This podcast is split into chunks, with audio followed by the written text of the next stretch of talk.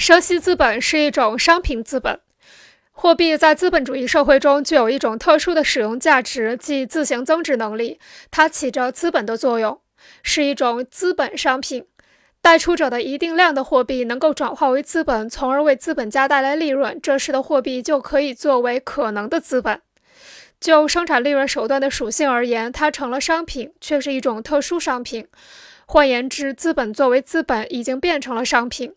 生息资本家将货币资本贷给职能资本家时，前者实际上已经转让了货币作为资本能够带来剩余价值这一特殊的使用价值，在一定时期后收回并取得利息，作为转让货币资本使用权一段时期后的报酬。然而，将货币资本当作资本商品转让，也就是说，生息资本的本质在于它是资本商品。生息资本的关系在形式上表现为资本作为商品的买卖关系，但并非是商品所有权转移的买卖关系，而是货币作为资本的使用权出让的借贷关系。货币资本所有者将货币作为资本要素贷出，定期获得利息收入，称为所有权收益资本化。